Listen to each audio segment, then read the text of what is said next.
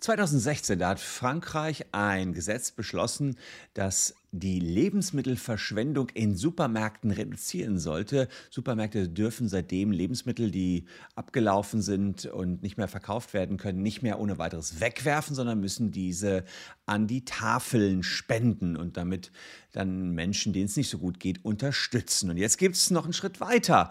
Äh, die Franzosen haben ein Anti-Verschwendungsgesetz beschlossen. Und da muss man sagen, könnte ich mir schon vorstellen, dass nochmal erheblich mehr Müll reduziert werden kann, als das bislang der Fall war. Ich finde, da gehen die Franzosen gerade mit gutem Beispiel voran und gute Beispiele sollte man sich anschauen. Deswegen bleibt dran.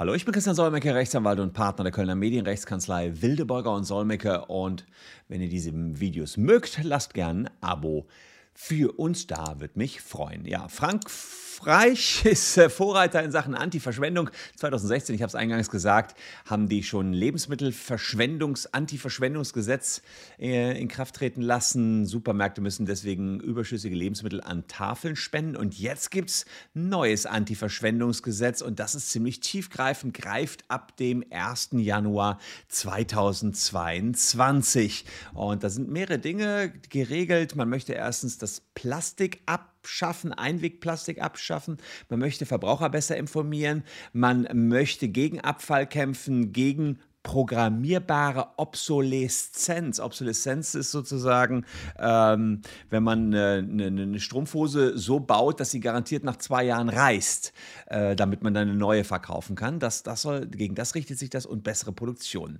Gucken wir mal auf Punkt 2, nämlich die Informationen der Verbraucher. Das ist für euch vielleicht ganz interessant. Ähm, da gibt es unterschiedliche Mechanismen, die mir so nicht bekannt waren in Deutschland. Gibt es in Deutschland auch noch nicht die es jetzt in Frankreich geben wird. Also als allererstes einen sogenannten Reparaturindex. Die Franzosen müssen künftig auf gewisse Produktkategorien draufschreiben, mit welcher Wahrscheinlichkeit man so ein Produkt reparieren kann. Das soll eine Punktzahl sein zwischen 1 und 10, wobei 1 heißt schlecht reparierbar, 10 heißt gut reparierbar. Und die Produktkategorien, wo diese Zahlen dranstehen müssen, 1 bis 10, sind Smartphones, Laptops, Fernseher, Wa äh, Fenster, Waschmaschinen, elektrische Rasenmäher. Äh, und da sollen noch weitere Produkte kommen, das Staubsauger, Tablets, Geschirrspüler und Hochdruckreiniger. Bei all denen soll dran stehen, inwiefern die repariert werden können. Das geht schon ab dem nächsten Jahr los und 2024, also von jetzt angesehen so in etwa zwei Jahren, soll es noch weitergehen. Da gibt es einen Langlebigkeitsindex und dann soll sogar drinstehen, wie robust sind die Sachen. Also gehen die schon kaputt, wenn sie einmal hinfallen oder sind die eben robust und zuverlässig. Außerdem soll niedergeschrieben werden, welches Entwicklungspotenzial die einzelnen Produkte haben. Also wirklich diesbezüglich schon ähm, sehr umfangreiche Änderungen. Finde ich ganz cool, weil man dann weiß, ja, kriege ich schon repariert oder kriege ich nicht repariert. Ähm, wahrscheinlich ist dann an einem modernen Motor eines Autos dann direkt eine Eins dran, kriegt man jedenfalls nicht selber repariert, weil alles so abgekapselt ist und ein, ein iPhone kriegt man ja auch nicht so ohne weiteres repariert. Also wahrscheinlich wird das auch wieder zu großen Diskussionen führen, äh, diesen Reparaturindex. Aber generell, ehrlicherweise, wenn ich mich an meine Jugend erinnere, konnte man alles reparieren. Heutzutage kommt man an nichts mehr ran. Hm. Ich habe jedes Kofferradio aufgeschraubt, darin rumgespielt und dann zwei Sachen zusammengelötet, dann lief die Kiste wieder. Das ist ja heutzutage äh, kaum noch machbar. Dann soll es Informationen geben über abfallerzeugende Produkte. Da geht es also um die Verwertung von recyceltem Material, von erneuerbaren Ressourcen, Kompostierbarkeit, äh, Wiederverwendungsmöglichkeiten, Recycelbarkeit allgemein, Vorhandensein von gefährlichen Substanzen Pflanzen, aber auch von Edelmetallen und seltenen Erden. Das ist grundsätzlich schon auf EU-Ebene so geregelt, aber das kommt jetzt in äh, Frankreich ganz schnell und es muss eben zum Zeitpunkt des Kaufs diese Information ähm, äh, sichtbar sein. Was übrigens auch nicht mehr draufstehen kann auf den Verpackungen oder Produkten, dass die biologisch abbaubar seien oder umweltfreundlich. Da sagen die Franzosen, ja, das sind irreführende Begriffe. Da weiß der Verbraucher gar nicht so ganz genau, was er damit anfangen soll, was das für Begriffe sein soll. Biologisch abbaubar. Und wenn es sich um recyceltes Material handelt, dann muss auch noch gleichzeitig da stehen, zu wie viel Prozent recycelt werden kann.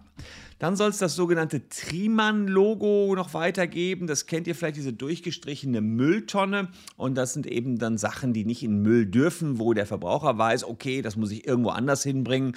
Das sind so Sachen wie Elektrospielzeuge oder elektronische Ware, Spielzeuge, Heimwerker, Gartenartikel und Kleidung. Die sollen nicht in den ganz normalen Müll rein. Und da gibt es auch nochmal ganz besondere Kennzeichen, Vorschriften. Dann finde ich auch gut, äh, dass es Informationen über Ersatzteile geben soll in Frankreich nach dem Antiverschwendungsgesetz.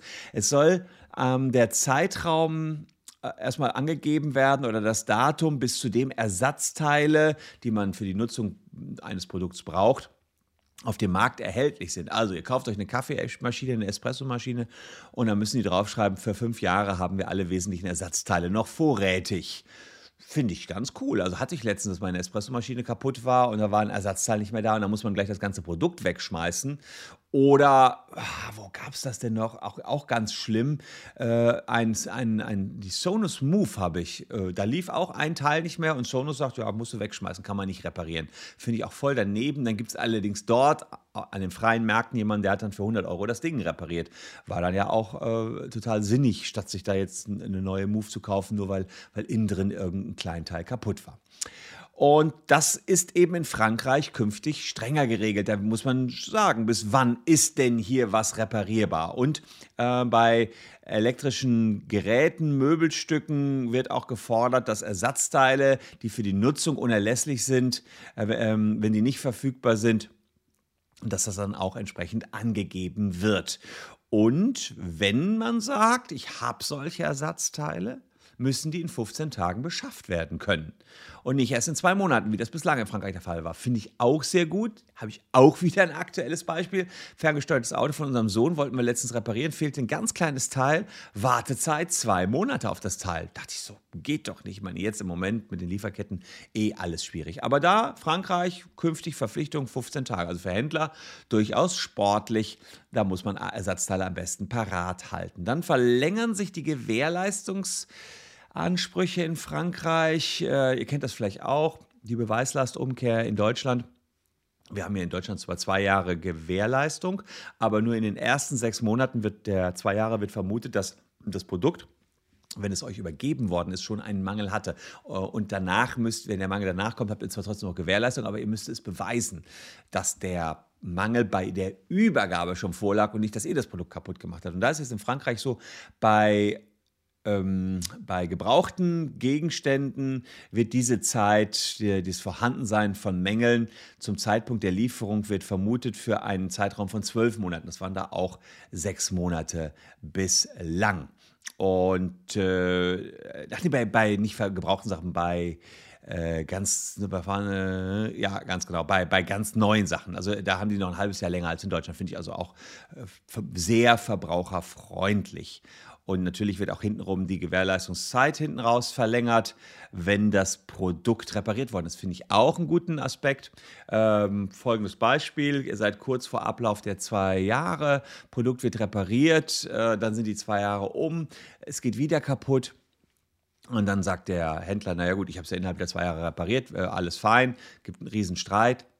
Und Frankreich ist eben dann verlängert sich hinten raus die Gewährleistung des Gesamtprodukts, auch wenn es nur wegen einer anderen Sache kaputt geht, äh, nochmal um sechs Monate. Finde ich auch alles sehr, sehr gut. Und wenn man sich nicht dran hält, dann muss man als Privatperson 3000 Euro zahlen. Kommt, glaube ich, nicht so häufig in Betracht, dass Privatpersonen das einhalten müssen, aber Gewerbetreibende müssen 15.000 Euro zahlen und zwar pro Fehler. Also das kann natürlich relativ schnell in die Höhe steigen, wenn man alleine zehn Produkte anbietet und überall diese Erklärungen nicht mit angibt hat man 150.000 Euro. Also sehr spannend. Für euch wird es interessant, wenn ihr von Franzosen was kauft. Dann habt ihr nämlich all diese Angaben und da ja der Handel in der EU ziemlich global ist, wenn ihr beispielsweise über Amazon kauft, kann es ja durchaus sein, dass ihr mal auch bei einem französischen Shop kauft, sind das sicherlich Angaben, die für euch auch sehr relevant sind und die Gewährleistungsrechte, die treffen euch dann natürlich auch. Kann sogar jetzt ein Wettbewerbsvorteil für die Franzosen sein, wenn man dort als Deutscher einkauft, denn längeres äh, Gewähr, also längere, äh, ja, längere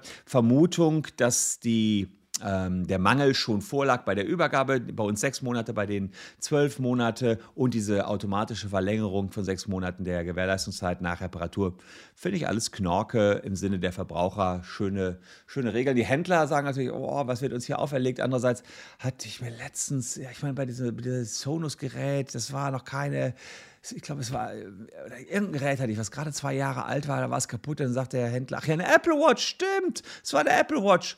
Hm, die war zweieinhalb Jahre alt. Gehe ich zu Apple hin, das lief nicht mehr. Sagt Apple, ja, Zeit vorbei, kaputt. Ja, kann doch nicht sein bei diesen teuren Produkten.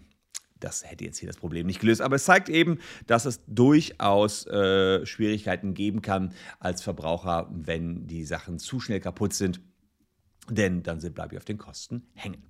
Ja, schön, dass die Franzosen sich um die Verschwendung in dieser Welt kümmern und ich kümmere mich natürlich auch zusammen mit euch darum, indem ich euch diese kleine Inspiration aus Frankreich mit an die Hand gegeben habe. Ich hoffe, das Video hat euch gefallen. Falls ja, lasst ein Abo da oder einen Daumen nach oben. Wir sehen uns morgen schon wieder. Tschüss und bis dahin.